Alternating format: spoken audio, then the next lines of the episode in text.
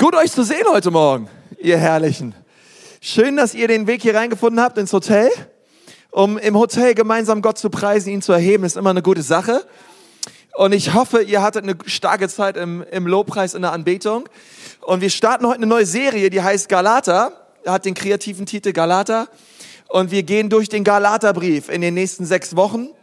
Denn der Galater hat sechs Kapitel und wir schauen uns jede Woche ein anderes Kapitel an. Und weil wir heute in der ersten Woche sind in der Serie, schauen wir uns heute Galater 1 an, okay? Und starten damit und ähm, ich bin voll begeistert. Ich möchte mal so kühn sein und sagen, ich glaube, es wird eines der wichtigsten Predigten sein, die ich je gehalten habe. Heute Galater 1, nur mal um dem Ganzen ein bisschen Gewicht zu geben. Ich glaube, dass der Galaterbrief, und das hat nicht nur Luther und Calvin gesagt, es ist absolut eines der herrlichsten Schriftstücke, die es überhaupt gibt in der ganzen Bibel. Und es lohnt sich, den Galaterbrief immer wieder durchzulesen. Ähm, ich habe es probiert, äh, die Wochen und die Tage immer wieder. Ähm, wenn du ihn ganz normal durchliest, brauchst du 15 Minuten okay, den Galaterbrief durchzulesen. Ähm, es geht eigentlich recht schnell. Und, ähm, aber ihr wisst ja, Bibellesen ist ja nicht dazu da, um einfach nur schnell Dinge durchzulesen, ähm, sondern wir wollen uns einfach schauen, hey, was ist Gottes Herz in der ganzen Sache? Was möchte Gott uns als Ekklesia sagen durch diesen Brief? Und ich möchte noch mal vorher mit uns beten und dann starten wir direkt durch, okay? Habt ihr alle eure Predigtmitschriften draußen? Okay, super, dann starten wir gleich los. Herr Jesus, danke für diesen herrlichen Tag. Danke, Jesus, dass wir hier sein dürfen, dass du ja mitten unter uns bist, Herr, und dass du uns zeigst einmal mehr, wie gut du bist und wie gütig du bist und was du für gute Absichten und Pläne hast für unser Leben. Und ich bitte dich, Gott, dass wenn wir jetzt dein Wort auch uns anschauen und studieren, Herr, dass es unser Herz belebt und uns verändert. Und wir danken dir auch dafür, dass heute Abend Deutschland spielt und dass wir Europameister werden in Jesu Namen. Amen. Okay. Ihr wisst im Glauben, man muss manchmal im Glauben Dinge aussprechen und ähm, und dann wird es uns vielleicht werden, wobei ich mir diesmal nicht so sicher bin, aber der Zweifel empfängt nichts. okay, wir wollen uns gemeinsam dieses Buch anschauen, den Galaterbrief und was wichtig ist erstmal für uns, der Galaterbrief wurde von Paulus geschrieben. Paulus ähm, nennt sich selbst einen Apostel und das war ja auch, er war, ähm, ja, er war jetzt kein Pastor einer lokalen Gemeinde, sondern Paulus war unterwegs und hat Gemeinden gegründet. Er hat in die Gemeinden, die er gegründet hat, Leiterschaft installiert und hat Leute freigesetzt, die vor Ort die Gemeinden geleitet hat. Und dann hat Paulus an diesen Gemeinden und an diese Leiter in diesen Gemeinden immer wieder Briefe geschrieben und hat gesagt, hey Leute, und ihr lieben Pastoren und ihr lieben Leiter, auf das und jenes müsst ihr bitte achten in euren Gemeinden. Okay, und dann hat er immer wieder Briefe geschrieben aus allen möglichen Ländern und er war unterwegs und, und so war es auch mit, mit, mit der Gemeinde in Galatien diese Gemeinde, das waren mehrere Gemeinden in einer, in einer ganzen riesigen Umgebung in der, in der heutigen Türkei, ähm, in der Gegend, wo das heutige Ankara ist. Und dort hat Paulus diese Gemeinden auch, er hat diese Gemeinden gegründet und er hat an, die, an diese Pastoren und an die Leiter in diesen Gemeinden Briefe geschrieben und hat ihnen Dinge gesagt und Dinge befohlen. Und auch der Galaterbrief ist so eine Art Mahnbrief des Paulus an die Gemeinde in Galatien. Denn es gab dort in dieser Gemeinde Juden und Christen, die äh, Heidenchristen, die zusammengekommen sind und sie haben zusammen Gott gepriesen. Und die Juden Christen in dieser Gemeinde haben irgendwann zu den heidnischen Christen gesagt, dass sie nur halbe Christen sind. Ja, kennt vielleicht den Spruch, halber Christ, ganzer Mist. Ja, ähm, das haben die Juden dann gesagt über die Heidenchristen in dieser Gemeinde. Und der Brief sozusagen an die Galater ist also das, was Paulus sagt. Er hält ihnen die Wahrheit neu vor Augen und sagt ihnen, was es bedeutet, frei zu sein in Christus. Und er, und er mahnt die Gemeinde und er sagt zu ihnen, hey, zur Freiheit hat Christus euch berufen und es gibt ein wahres Evangelium. Und es ist so wichtig, dass ihr festhaltet an dem wahren Evangelium und dass ihr euch nicht verführen lasst und euch hinwendet zu einem anderen Evangelium. Und so schreibt Paulus diese, diesen Brief an die Gemeinde und wir können mal einfach anfangen, direkt vorne in Vers 1, Galater 1, Vers 1. Diesen Brief schrieb Paulus, der Apostel, ich bin, und er sagt, ich bin weder von Menschen berufen noch, noch durch sie ausgesandt worden. Jesus Christus selbst hat mich zu seinem Apostel bestimmt und Gott der Vater, der Jesus von den Toten auferweckte. Im Namen aller Brüder und Schwestern, die hier bei mir sind, also er war unterwegs mit einem ganzen Team von Leuten, grüße ich die Gemeinde in Galatien. Euch allen wünschen wir Gottes Gnade und Gottes Frieden, unserem Vater und dem Herrn Jesus Christus. Er hat sein Leben für unsere Sünden hingegeben. Er hat uns davon befreit, so, so leben zu müssen, wie es dieser vergänglichen, vom Bösen beherrschten Welt üblich ist. Damit erfüllte er den Willen Gottes unseres Vaters. Und jetzt Vers 5. Ihn wollen wir in alle Ewigkeit loben und ehren. Und alle sagen Amen. Amen. Okay. Also Paulus sagt zunächst, hey Leute, ich bin ein Apostel, nicht eingesetzt von anderen Menschen, so wie es viele andere Apostel waren, die ausgesandet wurden und bestimmt wurden von anderen Menschen, sondern Paulus sagt, hey, ähm, ich wurde direkt gesandt von Christus und das, was ich euch bringe, bringe ich euch auch nicht, weil ich es von irgendeinem anderen Menschen gehört habe, sondern ich habe es durch eine direkte Offenbarung von Jesus Christus empfangen. Und dann sagt er weiter in Vers 6, und diese beiden Verse sind womöglich die Schlüsselverse für den kompletten Brief. Ich wundere mich, und dieses Wundern, was er dort schreibt, ist eigentlich sehr milde ausgedrückt. Eigentlich bedeutet es so viel wie, ich bin ein bisschen angefressen, ja, ich bin richtig sauer darüber, ist was er eigentlich meint, ich wundere mich ähm, wie schnell ihr euch von dem abwendet, der euch zum Glauben gerufen hat.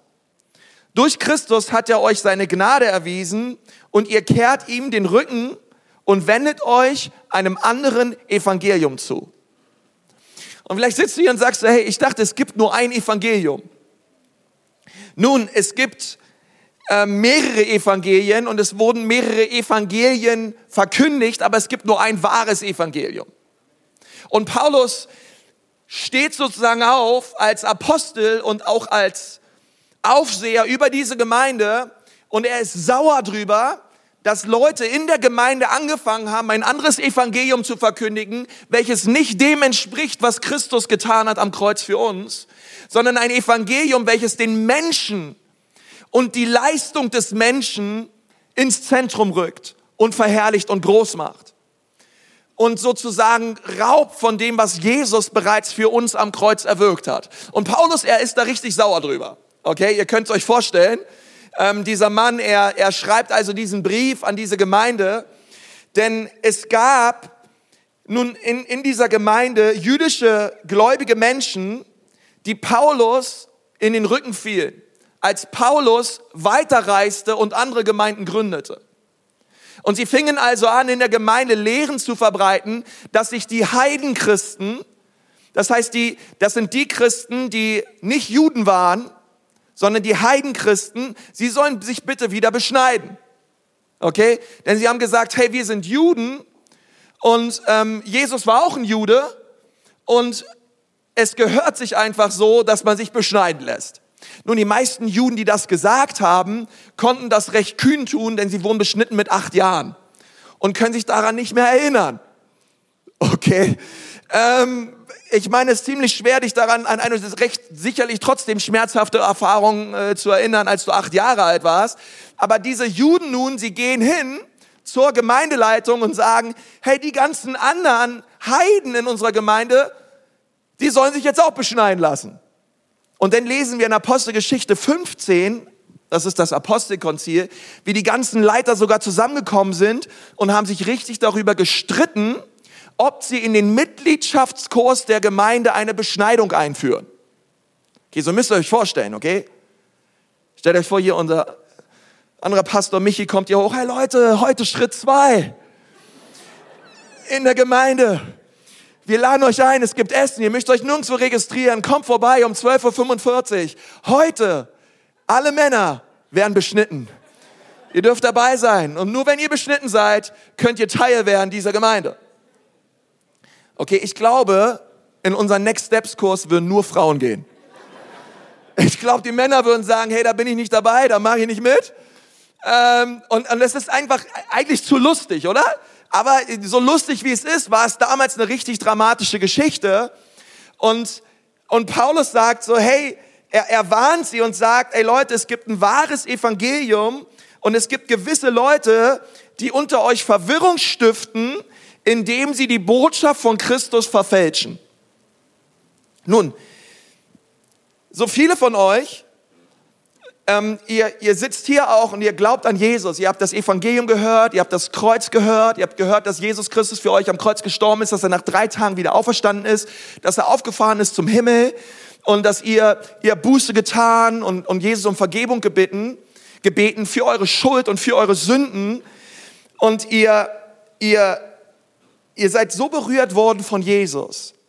Und jetzt stellt euch vor, jetzt kamen andere Leute und sagen, das, was da passiert ist, reicht nicht aus, sondern ihr müsst eurer Erlösung noch ein Werk hinzutun und das ist es, ihr müsst euch beschneiden lassen. Und das ist das, warum Paulus so sauer wurde. Und ihr sagt, warum tut ihr dem bereits vollbrachten Erlösungswerk Christi noch etwas hinzu, was es überhaupt nicht mehr braucht? Nur alle Männer sagen Halleluja. Das ist ganz wichtig. Und, und deswegen ähm, taten sie, ja, gab es, gab es einfach, dass das Paulus gesagt hat, hey Leute, das kann, darf nicht wahr sein, dass sich diese Lehre bei euch so schnell wie Lauffeuer verbreitet. Ihr lieben Heidenchristen, bitte beschneidet euch nicht, okay? Denn darum geht es überhaupt nicht. Der Glaube kommt nicht aus Werken, sondern er kommt allein aus Glauben an Jesus Christus und die Tatsache, dass ihr glaubt, ist kein Werk, sondern es ist reine Gnade. Und, und das ist das, was Paulus uns auch sagen möchte, das, was die Bibel uns sagen möchte, auch an diesem Morgen. Dass wir nicht, denn es ist auch für uns, auch wenn es bei uns vielleicht nicht um Beschneidung geht, aber wir haben heutzutage, stehen wir als Christen genauso in der Gefahr, dass wir uns einem Evangelium zuwenden, welches leistungszentriert ist und selbstzentriert ist wo es uns nur noch um uns geht, um unser Werk geht, um unser Gutes tun geht. Und wir nehmen dem Evangelium seine Kraft und wir wenden uns ein menschengemachtes Evangelium zu. Nun, ich habe euch mal ein Bild mitgebracht, welches früher bei uns im Hause Kruse hing, im Flur. Ich weiß nicht, wer von euch das Ding kennt. Es war damals, glaube ich, so ein absolut christlicher Renner. Heutzutage hängt man sich ja eher so Justin Bieber an die Wand oder so, aber damals hat man sich noch sowas an die Wand gehangen, okay? Ähm, links ist der breite Weg, rechts ist der schmale Weg. Wer von euch kennt das Bild und wer da? Okay, ihr Frommen. Gut, dass ihr da seid. Schneid euch schon mal an. Nein, Quatsch. Also, ähm, und, und der linke Weg, ähm, da, sind, da gehen so Leute lang und dann geht es so sehr um Vergnügen, um, um weltliche Dinge, um weltliche Begierden, um einfach, man, man lässt die Sau raus, ja. Und rechts ich weiß auch nicht, warum rechts die Leute alle so Röcke tragen und so, aber rechts ist, ist der schmale Weg, den Leute gehen und oben rechts dann landest du in der Herrlichkeit und links landest du dann da im Fegefeuer in der Hölle. Und ich verstehe die Intention des Malers zu sagen, hey Leute, es gibt einen breiten und es gibt einen schmalen Weg, wie Jesus auch gesagt hat. Einer führt ins Verderben und der andere führt ins ewige Leben. Aber was Paulus uns sagt ist, ihr Lieben, es gibt nicht nur zwei Wege sondern es, gibt auch noch einen dritten Weg. Und das ist so ein bisschen der Kern meiner Botschaft heute an uns. Es gibt nicht nur einen bösen Weg und einen guten Weg. Paulus sagt, es gibt nicht nur, rechts ist der Weg der Religion, rechts ist Religion und, und rechts, links ist keine Religion. Rechts ist ein moralisches Leben und links ist ein unmoralisches Leben, sondern was Paulus sagt ist, hey, du kannst gut sein und moralisch sein und genauso auf dem Weg sein in die Hölle, wie jemand, der einfach die Sau rauslässt und in seiner Sünde lebt. Denn es geht nicht um religiös oder unreligiös, moralisch oder unmoralisch, sondern es geht um einen völlig anderen Weg und das ist der Weg des Evangeliums. Völlig losgelöst von deinen Werken. Habt ihr mich verstanden? Und das ist so wichtig. Und Paulus ringt mit der Gemeinde darum, dass sie es verstehen. Und ich bete so, dass Jesus uns hilft, dass wir es genauso verstehen. Denn das, das Evangelium von Jesus Christus ist mehr als Religion oder Religionslosigkeit. Denn darum geht es überhaupt nicht. Und ich möchte uns an, an eine Schriftstelle führen in Lukas 15, Vers 1. Dort sagt Jesus etwas sehr Interessantes. Dort steht, es pflegten sich ihm aber alle Zöllner und Sünder zu nahen. Sag mal, es Sünder. Um ihn zu hören. Und die Pharisäer, sag mal, Pharisäer, und Schriftgelehrten, es führt dann immer noch mal mehr aus, Schriftgelehrten, ähm, die religiöse Elite der damaligen Zeit, murrten und sprachen, dieser nimmt Sünder an und isst mit ihnen. Dieser nimmt Sünder an und isst mit ihnen. Hey, wenn dich einer fragt, wie dein Jesus drauf ist, sagst du ihm, ich sag dir, wie mein Jesus drauf ist. Er nimmt Sünder an und isst mit ihnen. Er nimmt Sünder an und isst mit ihnen. Er sagte aber zu ihnen dieses Gleichnis und sprach. Und dann redet Jesus im Lukas 15 über drei verschiedene Gleichnisse. Ein Schaf, was verloren geht, ein, ein, ein Groschen, der verloren geht. Und in der Mitte gibt es die Geschichte vom verlorenen Sohn. Und diese Geschichte vom verlorenen Sohn zeigt uns recht deutlich, was es bedeutet, den dritten Weg zu gehen. Und nicht den moralischen oder unmoralischen oder religiösen oder unreligiösen Weg zu gehen. Denn in dieser Geschichte erzählt Jesus von zwei Söhnen und einem Vater. Und der erste Sohn, er wird so porträtiert als der klassische Sünder, okay? Der, der hat sich von seinem Vater das Geld auszahlen lassen, sein Erbe auszahlen lassen und er er prasste so richtig das Geld raus, war nur noch in Clubs unterwegs, hat mit Prostituierten geschlafen, war nur noch, hat sein ganzes Geld im Casino verspielt und war richtig von Las Vegas, er war überall unterwegs und hat alles Geld ausgegeben. Und, und dann, und das war der jüngere von den beiden Söhnen. Und dann gab es aber noch einen älteren. Und dieser ältere, er steht für denjenigen, der gehorsam war. Er war im Haus des Vaters. Er hat für den Vater gearbeitet und er hat alles Mögliche getan, damit der Vater ihn liebt und damit der Vater sein Wohlgefallen an ihm hat. Und er war die ganze Zeit auf dem Feld, sagt die Bibel, und hat für den Vater gearbeitet. Und dann war das so, dass der jüngere Sohn nach Hause kam, weil er erkannte, wow, mein, mein Leben ist so kaputt. Ich, ich ernähre mich in mittlerweile hier von dem, von dem Fressen, was die sonst die Schweine bekommen. Und er war so richtig kaputt und am Ende und er entscheidet sich, ich gehe zurück zu meinem Vater, denn bei meinem Vater geht es mir viel besser. Und die Bibel sagt, dass er sich aufgemacht hat und der jüngere Sohn, er steht übrigens für uns Heidenchristen. Er ist ein Typus dafür, dass die Heidenchristen zurückkommen dürfen. Deswegen sind wir der jüngere Bruder. Unsere älteren Brüder, das sind die Juden, okay, das sind die älteren Geschwister aber im, im, im biblischen Sinne übertragen. Aber wir Jungen, wir Heidenchristen, wir sind aufgestanden ähm, und bei den Schweinen, okay, kein Jude wäre jemals bei den Schweinen gewesen. Und er stand auf, er geht zum Vater. Der Vater hat jeden Tag Ausschau gehalten nach ihm. Das möchte ich auch dir sagen, wenn du weggerannt bist und du und du, und du, und du lebst einfach, wie du möchtest und du denkst, Gott, Gott, Gott hat, hält nicht Ausschau nach dir oder was interessiert Gott dein Leben? Nein, Gott sieht dich, er liebt dich und er hält jeden Tag Ausschau nach dir. Und dieser Sohn, er machte sich auf und er ging los zum Vater und der Vater rannte ihm entgegen und hat geweint und hat sich gefreut, wahrscheinlich beides gleichzeitig. Und er, und er hat dem Sohn einen, Ring geschenkt, einen Umhang umgemacht und Sandalen geschenkt. Er hat ihm eine neue Identität geschenkt. Und, und dann geht er mit diesem jüngeren Sohn ein Fest feiern im Hof. Und dann kommt der Ältere und regt sich so doll drüber auf. Warum feierst du das? Vater, ich verstehe es nicht. Ich war doch die ganze Zeit am Arbeiten, am Machen, am Leisten, am Rackern für dich. Und jetzt kommt hier mein jüngerer Bruder, er hat alles verprasst, er hat in Sünde gelebt. Und du nimmst ihn einfach auf und hast ihn lieb und lädst ihn wieder neu ein, Teil unserer Familie zu werden. Und die Botschaft dieses Gleichnisses ist es, dass sie beide, der Jüngere und der Ältere, Beide lebten nicht in der Beziehung mit dem Vater. Sie brauchten beide Errettung und waren beide gleichzeitig verloren. Und das bedeutet also, du kannst genauso verloren sein in deinem Bestreben danach, Gott wohl zu gefallen, für ihn zu arbeiten, für ihn zu leisten, wie jemand, der die Sünde in vollen Zügen auslebt. Und ich möchte es nochmal sagen. Du kannst genauso ein älterer Bruder sein hier heute Morgen. Und du kannst genauso verloren sein, weil du versuchst, durch deine eigene Anstrengung, durch dein eigenes Gutdünken, durch deine eigenen guten Werke gerecht vor Gott dazustehen und du bist genauso verloren wie jemand, der einfach voll in Sünde lebt. Und das ist das, was uns Jesus sagen möchte. Deswegen redet er hier zu den Pharisäern, die meinen, aus ihrer eigenen Kraft gerecht zu sein vor Gott.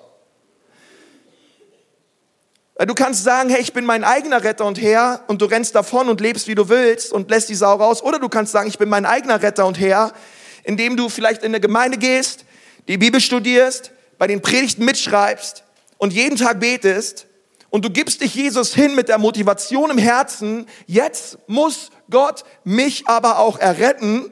Er muss meine Gebete erhören, denn schau her, ich bin hingegeben. Denn schau her, was ich alles für Gott tue.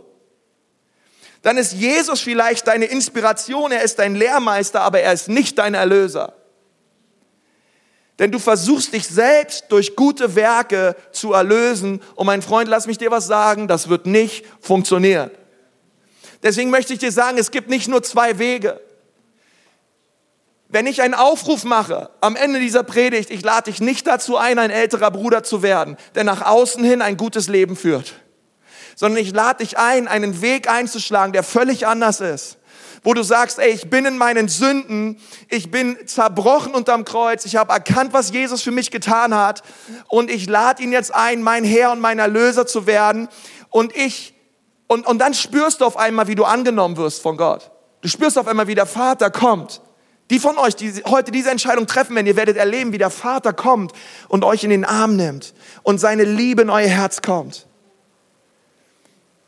Und es ist ein völlig, ein völlig starkes Erlebnis. Aber das Evangelium von Jesus, es bedeutet, du bist nicht errettet durch Werke, sondern durch Gnade. Es geht nicht darum, was du alles gut tun kannst. Es geht nicht darum, moralisch oder unmoralisch zu sein, religiös oder unreligiös, sondern es geht darum, dass du vor Jesus kapitulierst. Und dass du dein Herz vor ihm öffnest und sagst, Jesus, ich gehöre dir voll und ganz. Denn das Problem, was Jesus mit den Pharisäern hatte, war nicht, dass sie nicht genug gebetet haben. Es war nicht, dass sie nicht genug Bibel gelesen haben, sondern das haben sie alles getan. Es waren sogar Schriftgelehrte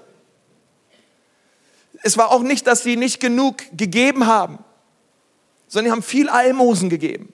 Aber sie haben all das getan, um gut vor Menschen dazustehen. Und Jesus sagt, hey, das ist nicht, was ich möchte, ihr lieben Galater. Ihr braucht nicht nach außen hin eine religiöse Fassade aufzubauen, sondern ich möchte euer Herz. Und deswegen gibt es diese Unterschiede und diese Unterschiede werden uns sehr, sehr stark bewusst, wenn wir über die Frage nachdenken, welchen Weg schlage ich ein, um mich Gott zu nähern und ihm zu dienen? Welchen Weg schlägst du ein, um in die Gegenwart Gottes zu kommen? Wie tust du es? Was ist dein Weg, um gerecht vor Gott dazustehen? Und es ist ein verdrehter Weg, den Paulus hier beschreibt, wo er sagt, hey, wir müssen aufpassen, dass auch wir nicht eine Gemeinde werden wie die in Galatien, wo gepredigt wird, dass du durch deine Werke gerecht wirst. Wenn ich mit Leuten auf der Straße rede oder auf der Tankstelle oder ich, ich versuche fast immer, ich, jede Möglichkeit wahrzunehmen. Also wenn ich im ICE fahre und im ICE in meinem Abteil sitzt nur ein Mensch, ich setze mich zu diesem einen Menschen. Und und gebe mein aus, außer ich bin richtig müde, okay, dann setze ich mich genau auf die anderen, aber meistens jedenfalls. Ich bin einer, ich, ich mag einfach Menschen um mich herum. Und was ich die Leute frage ist, hey, kennst du Jesus? Und was sie ganz oft sagen ist, ich bin evangelisch. Oder sagen, ich bin katholisch. Und dann sage ich immer dasselbe, das ist nicht die Antwort der Frage. Es gibt nur ein Ja oder es gibt ein Nein. Durch evangelisch sein oder katholisch sein wurde noch nie ein Mensch auf dieser Erde errettet. Es geht um eine persönliche Beziehung zu dem lebendigen Gott, der sich durch Jesus Christus vor 2000 Jahren am Kreuz geoffenbart hat und der seitdem jeden Menschen aufruft, zu ihm umzukehren und der sagt, hey, wenn ihr mit eurem Herzen glaubt und mit eurem Mund bekennt, dass Jesus Christus Herr ist, erst dann werdet ihr errettet. Und es ist so wichtig, ich, ich merke auch so, wenn man Gemeinde baut in Bayern, hey, dass es so wichtig ist, zu den Leuten zu sagen, hey, es geht nicht darum, moralisch, ein moralisch guter Mensch zu sein. Ich meine, Jesus macht dich, versteh mich richtig, die Werke, sie kommen. Aber zuerst kommt der Glaube und nicht die Werke. Die Werke kommen aus dem Glauben, aber die Werke, durch die Werke kommst du nicht zum Glauben. Sondern, sondern der Glaube, den der Gott schenkt, hey, das ist seine Gnade und du erkennst es auf einmal, was er getan hat für dich. Und so lesen wir es immer wieder, bereits am Anfang als Gott diese Erde schuf, dass es diese drei Wege gibt, die der Mensch einschlagen kann, um sich Gott zu nähern. 1. Mose 2, Vers 8. Und Gott der Herr pflanzte ein, einen Garten in Eden im Osten und setzte den Menschen dorthin, den er gemacht hatte. Und Gott der Herr ließ allerlei Bäume aus der Erde hervorsprießen, lieblich anzuschauen und gut zur Nahrung. Und auch den Baum des Lebens, sag mal den Baum des Lebens mitten im Garten und den Baum der Erkenntnis des Guten und Bösen. Okay, und das sind diese zwei Bäume, die es dort gab. Und diese Botschaft ist deswegen so grundlegend, dass wir es direkt am Anfang lesen, wenn wir die Bibel aufschlagen. Und manche von euch, ihr kennt diese Geschichte, ihr stellt sie euch vielleicht auch so vor, hey, da gibt es Eva und Adam, Händchen haltend. Beide waren nackt, aber Evas Haare waren immer so lang, dass sie direkt über ihre Brüste gingen und vorne gab es immer ein Blatt und bei dem Mann auch so, ist auch alles gut so. Und sie beiden gingen im Garten einher mit Gott und hatten einfach eine Menge Spaß und haben die, Adam hat die Tiere benannt und Gott hat, Gott hat alles so herrlich und so wunderschön gemacht und dann gab es diese Bäume im Garten und dann lesen wir, in Vers 16 und 17. Und dann schärft er ihn ein, von allen Bäumen im Garten darfst du essen, nur nicht von dem Baum, der dich gut und böse erkennen lässt. Sobald du davon isst, musst du sterben. Nun, diesen Baum der Erkenntnis des Guten und des Bösen ist mehr als nur ein böser Baum, sondern die Erkenntnis, die hier gemeint ist, es ist eine Sicht die wir einnehmen. Es ist eine Weltanschauung, die wir bekommen, wenn wir uns von diesem Baum ernähren. Okay? Und es ist eine Erkenntnis nicht nur über, über Böses, sondern es ist genauso eine Erkenntnis über Gutes. Weil es ist weder das Gute noch das Böse, was dich zu Jesus führt, sondern es ist das Evangelium. Kann ich das nochmal sagen? Es ist nicht das Gute, was dich zu Gott führt, aber genauso auch nicht das Böse, sondern es ist etwas völlig anderes. Es ist nicht der Baum der Erkenntnis des Guten und des Bösen, sondern es ist der Baum des Lebens. Und das ist Jesus Christus. Es ist das Evangelium. Es geht nicht um gut sein oder um böse sein. Und es geht darum, dass wir von einem völlig anderen Baum uns jeden Tag ernähren. Und der Baum dieser Erkenntnis, ähm, der sagt, zuallererst sagt er, dass ich hart für meine Erlösung arbeiten muss. Okay, das ist das allererste, was dieser Baum uns sagt. Ähm, du musst für deine Erlösung arbeiten. Es geht nur noch um dich und was du tust. Ähm, ich bete so lange und ich lese so lange die Bibel und du denkst nicht darüber nach, die Bibel zu lesen, weil du die Bibel liest, sondern du denkst nur noch darüber nach, wie viel du gelesen hast. Es geht dir beim Bibellesen nicht mehr darum, eine Begegnung mit Jesus zu haben, weil du merkst, wow, in, in, in, der, in dem Wort darf ich Gott begegnen, sondern wenn du von diesem Baum isst, dann geht es dir nur noch darum, deinen Bibelleseplan abzuhaken. Wow, was ich heute wieder alles gelesen habe. Come on, weiß irgendwer, was ich meine? Okay, ich weiß sehr wohl. Danke für die drei Hände, die hochgehen. Der Rest, ja, nachher kommt der Aufruf, aber hey, dieser Baum der Erkenntnis, er möchte dir nur sagen, hey, du musst dafür arbeiten, okay? Ähm, kennt ihr diese Orte, wo euch Leute spirituell unter die Lupe nehmen? wo, es, wo es einfach nur noch darum geht, hey, ähm, hey, wie, hey, oh, wie viel, keine Ahnung, wie viel Lobpreislieder kannst du auswendig? Kannst du Gitarre spielen? Wie viele Bibelverse kannst du? Und, man, und es gibt auch so ein gewisses kananäischen Jargon und all diese Dinge. Ähm, und wo ich Gott, wo ich Gott preise und, und sage, Gott, das ist genau das, was wir hier nicht wollen. Wir wollen kein Fitnessstudio sein, wo wir rumlaufen und uns gegenseitig unsere spirituellen Muskeln miteinander vergleichen, hier vor den, vor den Spiegeln stehen und irgendwie posen und, ähm, und schauen, wer hat hier die dicksten geistlichen Muckis. Okay, so soll es hier nicht sein. Hey, sondern im Gegenteil, ähm, wir sind ein Zuhause. Du darfst einfach kommen, wie du bist, mit deinen Schlappen, mit deiner Jogginghose, ähm, egal wie du aussiehst, egal wie viel Kohle du hast, so wie du bist, komme und erlebe Gott. Okay, es geht nicht, es geht um nichts anderes.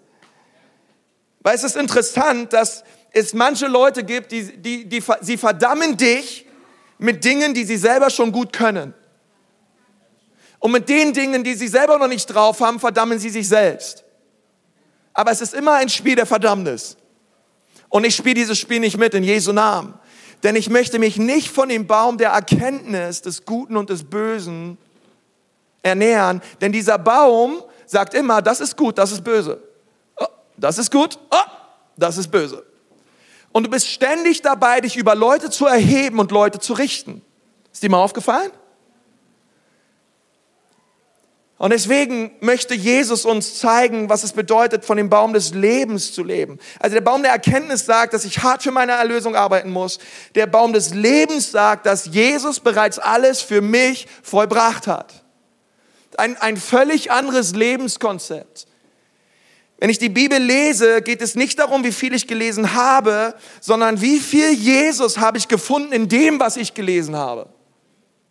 Und ich höre nicht auf zu lesen und ich höre nicht auf zu studieren und ich höre nicht auf, mich ins Wort Gottes reinzugeben, bis ich ihn gefunden habe. Und ich glaube, Jesus ist in jedem Buch der Bibel zu finden. Ich glaube, wir dürfen durch sein Wort eine Begegnung mit ihm haben. Johannes 5, Vers 39, ihr liest die Heiligen Schrift gründlich, um ewiges Leben zu finden und tatsächlich weist sie auf mich hin. Dennoch wollt ihr nicht zu mir kommen, um Leben zu haben. Ihr, ihr lest die ganze Tag die Bibel, aber ihr seht überhaupt nicht, dass ich, der das Leben ist, ich stehe euch gegenüber. Und bei eurem ganzen Studieren und bei eurem ganzen Informieren verpasst ihr das Leben. Und das ist so wichtig. Das Ziel des, Bibellesens, das Ziel des Bibellesens ist nicht Kopfwissen. Lass mich das mal so ganz deutlich sagen. Es geht nicht darum, dass du mehr über die Bibel weißt, sondern es geht um Erkenntnis darüber, wer Jesus ist und was er für dich getan hat. Okay?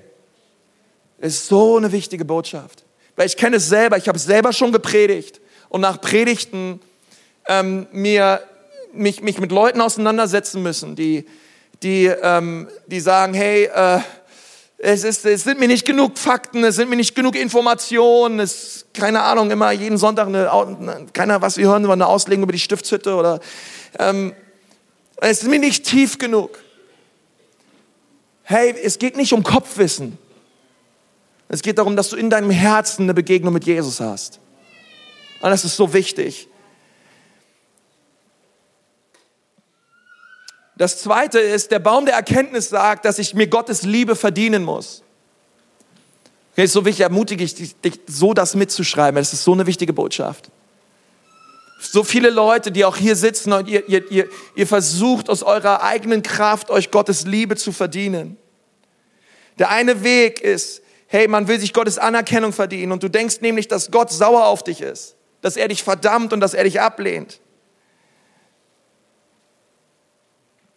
Es gibt so viele Leute, die mich fragen, hey Konsti, was sagt eigentlich Gott dazu, dass man als Christ raucht?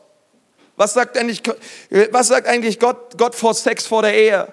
Wenn ich mit Leuten über das Evangelium rede, über Jesus rede, frage mich, ja, ihr Christen und so weiter, da, da muss man, ja, hey, muss ich mit Trinken aufhören, muss ich mit Rauchen aufhören, muss ich aufhören, mit meiner Freundin zu schlafen? Hey, das macht aber so einen Spaß, ich habe da so einen Bock drauf. Und weil ich all das nicht aufgeben möchte, hey, ich bin doch nicht blöd und komm zu Jesus. Und der Weg, um mit solchen Leuten zu reden, ist nicht, hör mit Rauchen auf, hör mit Sex auf und hör mit Drogen auf. Das ist nicht der Weg. Denn es geht nicht um Werke, sondern es geht um aller, zuallererst um Glauben. Es geht nicht darum, was du, was du tust. Es geht darum, hey, mach das, aber lass mich dir von der Liebe Jesu erzählen. Und wenn du Jesus einlädst in dein Leben, wird er sich um all die Dinge kümmern, ohne Frage. Aber es geht Gott nicht zuerst darum, dass du Mr. Heilig und Mr. Perfekt bist, um in seine Gegenwart zu kommen, sondern so wie du bist, darfst du kommen. Und er nimmt dich und er verändert dich. Aber zuerst kommt der Glaube, ihr Lieben, nicht die Werke. Und wir müssen aufpassen, dass wir, wir müssen so aufpassen. Wir müssen so aufpassen, dass wir es nicht verdreht kriegen, dass wir nicht von dem Baum der Erkenntnis essen, sondern immer wieder zu dem Baum des Lebens gehen. Wenn du Gott sehen könntest jetzt gerade, wie sehr er dich liebt, ey, du würdest direkt zu ihm rankommen. Wenn du sehen könntest, wie der Vater dich liebt. Der Baum des Lebens sagt, dass ich Gottes Liebe empfangen darf. Deswegen, du empfängst eine Liebe für dich, die bereits existiert. Gott liebt dich nicht erst, wenn du bei ihm bist, sondern er liebt dich bereits jetzt schon. Deine Sicht über Gott entscheidet über deine Umgangsform mit Gott. So wie du ihn siehst, so wirst du in Beziehung mit ihm leben. Römer 5, Vers 8. Gott aber hat uns seine große Liebe dadurch bewiesen, dass Christus für uns starb, als wir noch Sünder waren. Er hat nicht erst darauf gewartet, bis du alles beisammen hast und alles perfekt hast, bei drei Jahre in der Kirche warst und eine Million Gebete gesprochen hast. Nein, er starb für dich, als du noch Sünder warst, von ihm überhaupt nicht wissen wolltest. 1. Johannes 4, Vers 19, lasst uns lieben, denn er hat uns zuerst geliebt. Gott hat dich weit vorher geliebt, bevor du ihn überhaupt erst geliebt hast. Dich weit vorher schon angenommen, bevor du ihn überhaupt erst angenommen hast. Du musst Gott nicht überreden, dich zu lieben. Hey, der hat dich schon längst geliebt. Ich bete Gott nicht an, weil ich eine starke Glaubenswoche hatte, okay? Es ist nicht so, dass ich hier im Lobpreis bin und mir überlege, hey, wie war meine Woche geistlich gesehen eigentlich so? Ich überlege mal kurz, na ja, ich hatte ein paar Dinge, die falsch gelaufen sind und, ah, und, und Dinge haben nicht funktioniert, sondern ich stehe hier vorne und ich preise Jesus, als ich noch der größte Honk war, als ich der größte Sünder und Idiot war, da hat Jesus mich bereits geliebt Allein diese Botschaft, allein Römer 5, Vers 8, ist es Grund genug, dass du deine Hände hebst, dass du springst, dass du Gott preist und ihn anbetest und dass wir niemals vergessen, aus was für einem Dreck uns Jesus gezogen hat, als er uns errettet hat. Deswegen erheb dich niemals über andere Menschen. Heb dich niemals über andere Sünden, über andere Ehepaare, über andere Dinge. Oh, weißt du, was der gehört hat? Hey, weißt du, wie du drauf warst? Bevor Jesus dich errettet hat. Und manchmal immer noch drauf bist. Das ist einfach so wichtig, ihr Lieben. Wir sind kein Fitnessstudio, sondern wir sind ein Zuhause. Inklusiv und wir, wir, wir, wir, wir sind wie Jesus. Wir essen und sitzen mit Sündern. Und wir danken Gott dafür, dass er uns verändert hat. Und es ist so wichtig. Der Baum der Erkenntnis, er legt den Fokus auf externe Pflichten. Mach jenes und tu jenes. Du hast nicht genug gegeben, du hast nicht genug gedient, du bist nicht, hast nicht genug gemacht und alles, was du tust, reicht nie aus, wenn du von diesem Baum dich ernährst. Es ist nie genug, du bist innerlich nie zufrieden. Irgendwas fehlt da doch noch. Ich will es eigentlich tun, aber ich kann es nicht. Ich weiß nicht, ob Gott mich liebt. Aber der Baum des Lebens, er legt den Fokus auf innere Freude.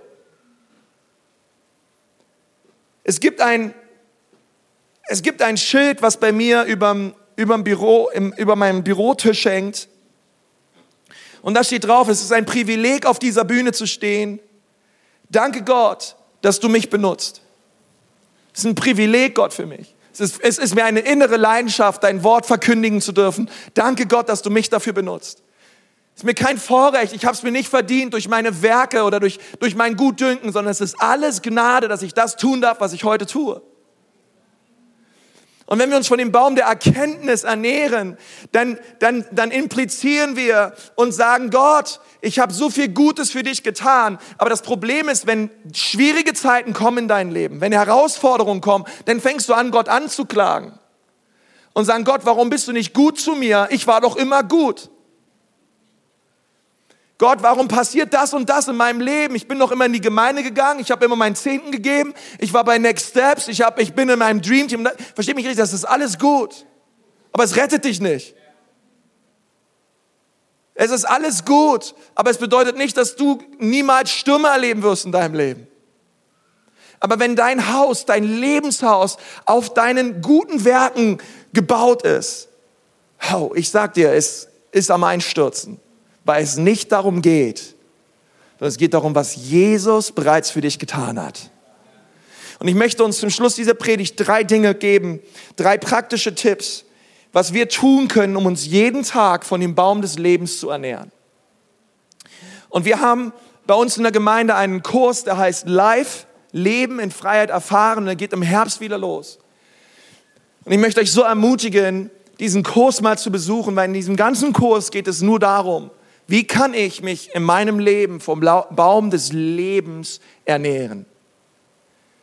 Und ich glaube, es ist so wichtig, so eine wichtige Botschaft, die wir brauchen, ähm, als Christen. Und das allererste, was du, was du tun kannst, ist, verlieb dich neu in Jesus. Denn darum geht es. Johannes 14, Vers 15. Liebt ihr mich, so haltet meine Gebote.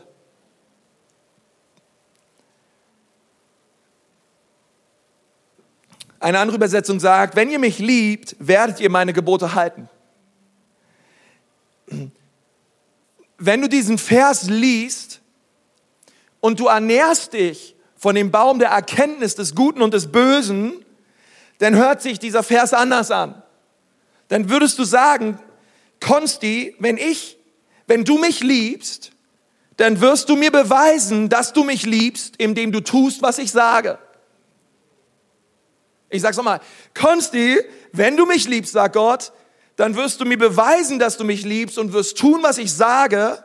Also erzähl mir nicht, dass du mich liebst, wenn du nicht meine Gebote hältst. Der spirituelle Punch von oben. Ähm, aber das Problem ist, so steht es hier nicht. Und wenn wir von dem Baum des Lebens essen, hört sich der Vers anders an. Dann würden wir sagen, hey Konsti, wenn du mich liebst, dann wirst du tun, was ich sage. Sorge dich also nicht um meine Gebote, sondern liebe mich einfach nur und dann wirst du tun, was ich sage. Wenn du mich liebst, wirst du meine Gebote halten. Hey, keiner muss mir sagen, ich muss nicht morgens aufstehen und sagen, okay, konntest du heute nicht fremdgehen, heute nicht fremdgehen, Alter, heute nicht fremdgehen, heute nicht fremdgehen. Und ich schreibe es mir überall rauf, heute nicht fremdgehen. Nein, ich liebe meine Frau. Und es führt dazu, dass ich nicht fremdgehe. Oder, oder es gibt so viele Beispiele aus der Ehe. Und, und wisst ihr, aber, aber es beginnt mit der Liebe und nicht mit dem Gebot. Und meine Frage, und das ist, ist was eigentlich die, die, diese Predigt so zusammenfasst. Auf welcher Seite des Kommas befindest du dich? Auf der Liebe-Seite oder auf der Folge meine Gebote-Seite? Weil es gibt viele Leute, die sagen, folge meine Gebote. Wenn du sie nicht folgst, liebst du den Herrn nicht. Und es ist so wichtig, ihr Lieben, dass wir von diesem Baum der Erkenntnis aufhören, davon zu essen. Und dass wir sagen, Jesus, heute Morgen, ich entscheide mich neu, dich zu lieben. Ich öffne mein Herz. Ich möchte dir sagen, dass ich dich liebe. Ich danke dir, dass du mich geliebt hast, als ich noch Sünder war und ich möchte dich lieben. Und wenn du, echt, wenn du, wenn du dich darin verlierst und sagst, hey, ich verbringe Zeit mit Jesus, ich bin mit ihm zusammen, du wirst sehen, du wirst seine, Gebot, seine Gebote und seine Regeln einhalten. Aber es kommt aus, es ist ein völlig anderes Lebenskonzept, welches dahinter steht. Seid ihr noch dabei? Okay. Es ist einfach die Zeit im Jahr, wo man mal durch so ein paar Dinge gehen muss, okay? Ähm, zweitens, reagiere auf die Verfehlung anderer mit Leben. Leben in Anführungsstrichen. Weil wenn ich, wenn ich die Werte unserer Gemeinde anschaue und, und sagen möchte, hey, was ist eigentlich das, ein, das, das uns ausmachen soll als Church? Dann würde ich sagen, hey, wir wollen eine lebensspendende Gemeinde sein. Und damit meinen wir, wir wollen Wir wollen nicht anklagen, wir wollen nicht verdammen und wir wollen nicht richten.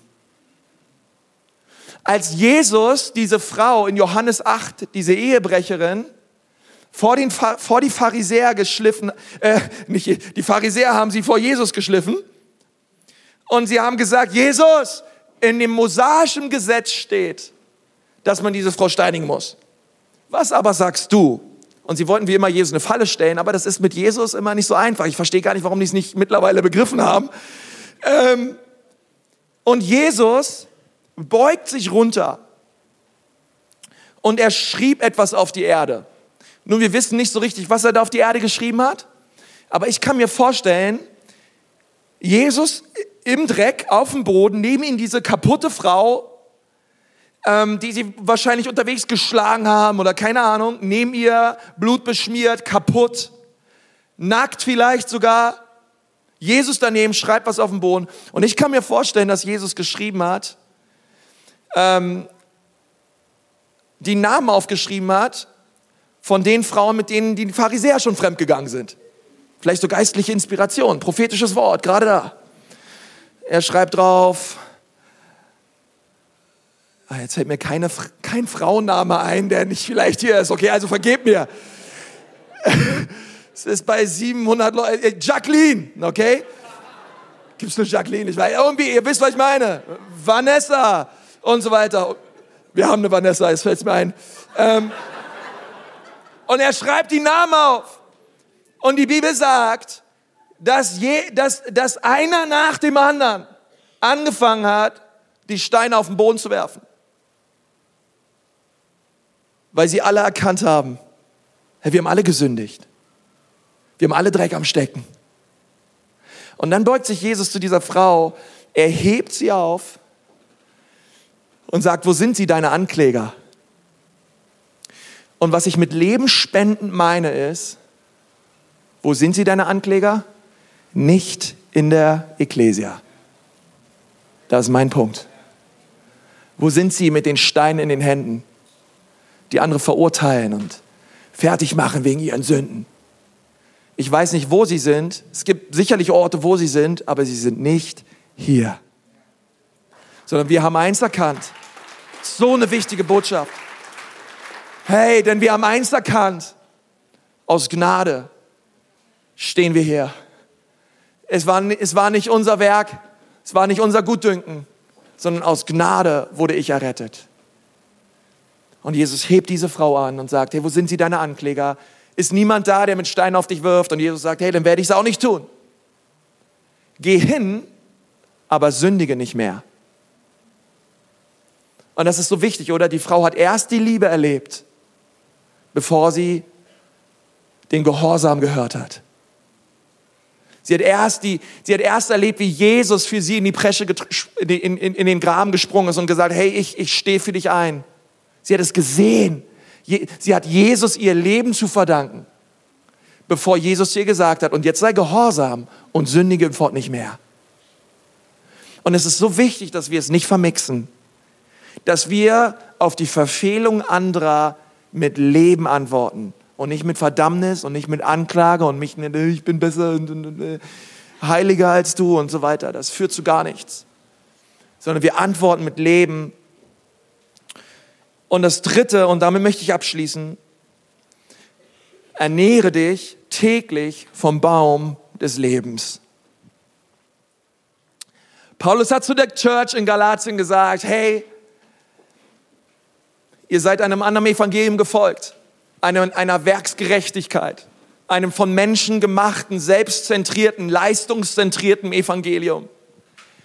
Und er sagt, tut das nicht, sondern wendet euch neu dem Baum des Lebens zu. Es geht nicht um gut oder böse, es geht um etwas völlig anderes. Es geht dadurch, es geht darum, dass wir unseren, dass wir Jesus nachfolgen, weil wir glauben und weil wir seiner Gnade begegnet sind. Und wir müssen unser Herz davor beschützen, zurückzugehen zu dem Baum der Erkenntnis des Guten und des Bösen. Wir müssen unser Herz davor bewahren.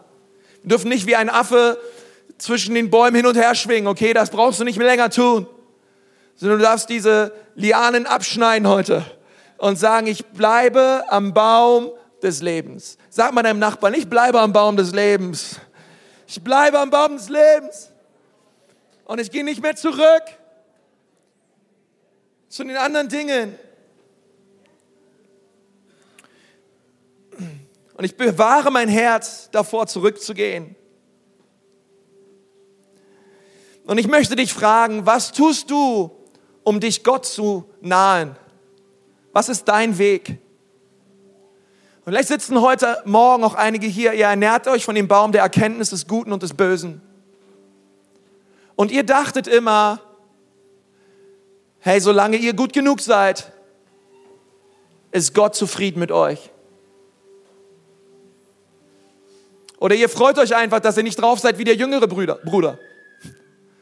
Je Gott, ich bin nicht so, ich war doch nicht im Casino, ich war auch nicht bei den Prostituierten, ich war auch nicht, ich war auch nicht im Club, ich bin besser, ich bin moralischer, ich bin besser drauf als die anderen.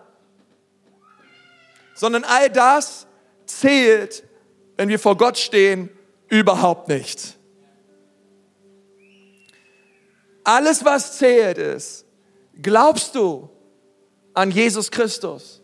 Glaubst du, dass er am Kreuz für dich gestorben ist. Und dass du zu ihm kommen kannst, so wie du bist. Du musst nichts mehr dafür tun, um gerecht zu werden. Christus hat bereits alles für dich vollbracht. Und ich glaube, es ist so eine grundlegende Botschaft heute Morgen. Aber ich glaube, es ist trotzdem etwas, wo wir immer wieder fallen und glauben, hey, aber irgendwas muss ich doch tun. Irgendwas muss ich doch tun, damit Gott mich annimmt. Da kommt so dieses Deutsche durch. Ja, irgendwas muss ich doch leisten. Irgendwas muss ich doch irgendwie Überstunden machen, oder? Damit Gott mich liebt. Gott sagt, nein. Vertrau einfach, dass mein Sohn alles für dich getan hat. Und nimm es im Glauben an. Und du sollst gerecht werden. Dort, wo du sitzt, ich lade dich mal ein, dass du mal die Augen schließt. Sind ja hier in der Kirche, da darf man die Augen zumachen. Die Leute um dich herum haben auch die Augen zu. Ich möchte diese Frage stellen, was tust du, um gerecht zu werden? Vertraust du Jesus oder vertraust du deinen eigenen Werken?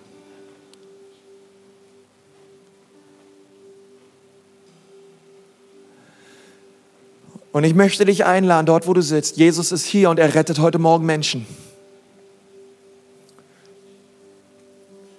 Wenn du sagst, Konsti, ich möchte nicht länger vom Baum, des, Baum der Erkenntnis essen. Ich möchte nicht länger einfach nur darauf abziehen, ein moralisch guter Mensch zu sein, religiös, sondern ich möchte meine Masken niederlegen und heute Morgen zu Jesus kommen und ihn bitten, dass er mich rettet. Und ich möchte dir im Namen Jesus sagen, es ist Jesus herzlich egal, wie viel du getan hast. Angler angeln, Fußballspieler spielen Fußball und Sünder sündigen. Gott ist nicht beeindruckt von deiner Sünde. Gott ist nicht davon beeindruckt, wie schwer oder wie schlimm sie war.